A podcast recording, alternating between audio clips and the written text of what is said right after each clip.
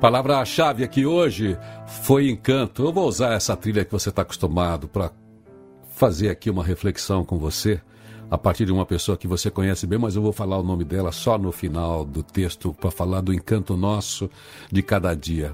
Ainda bem que o tempo passa.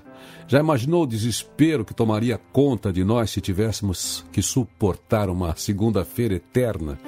A beleza de cada dia só existe porque não é duradoura. Tudo que é belo não pode ser aprisionado, porque então se aprisionar a beleza é uma forma de desintegrar a sua essência.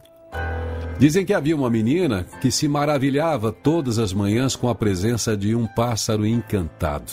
Ele pousava em sua janela e a presenteava com um canto que não durava mais que cinco minutos.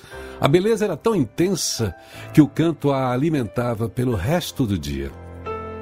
Mas certa vez ela resolveu armar uma armadilha para o pássaro encantado. Quando ele chegou, ela o capturou e o deixou preso na gaiola para que pudesse ouvir o pássaro por mais tempo. Ela queria ficar o dia inteiro apreciando aquele canto. O grande problema é que a gaiola entristeceu o pássaro.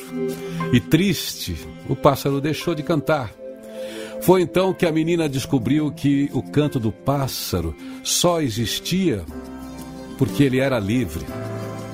O encanto estava justamente no fato de não o possuir. Livre, ele conseguia derramar na janela do quarto a parcela de encanto que seria necessário para que a menina pudesse suportar a vida. O encanto alivia a existência. Aprisionado, ela o possuía, mas não recebia dele o que ela considerava ser a sua maior riqueza: o canto. E aí fico pensando que nem sempre sabemos recolher só o encanto. Por vezes insistimos em capturar o encantador e então o matamos de tristeza. Amar talvez seja isso, ficar ao lado mas sem possuir. Viver também, precisamos descobrir que há um encanto nosso de cada dia que só poderá ser descoberto à medida em que nos empenharmos em não reter a vida. Viver é exercício de despreendimento, é aventura de deixar que o tempo leve o que é dele e que fique só o necessário para continuarmos as novas descobertas.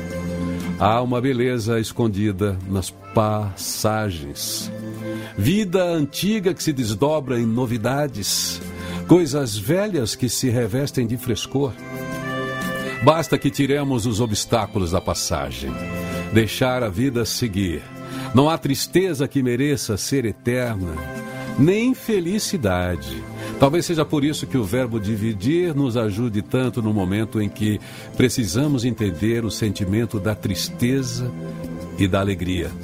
Eles só são suportáveis à medida em que os dividimos. E enquanto dividimos, eles passam, assim como tudo precisa passar. Não se prenda ao acontecimento que agora parece ser definitivo. O tempo está passando. Uma redenção está sendo nutrida nessa hora. Abra os olhos, há encantos escondidos por toda parte. Preste atenção.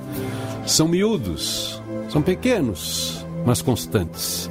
Olhe para a janela de sua vida e perceba o pássaro encantado na sua história. Escute o que ele canta, mas não caia na tentação de querê-lo o tempo todo só para você. Ele só é encantado porque você não o possui. E nisto consiste a beleza desse instante. O tempo está passando, mas o encanto que você pode recolher será o suficiente para esperar até amanhã, quando o pássaro encantado, quando você menos imaginar, voltar a pousar na sua janela. Esse texto aí é do padre Fábio de Melo. Encantamento é a palavra-chave hoje aqui do Feliz dia novo, estou aqui torcendo para que você faça desse dia um grande dia na sua história,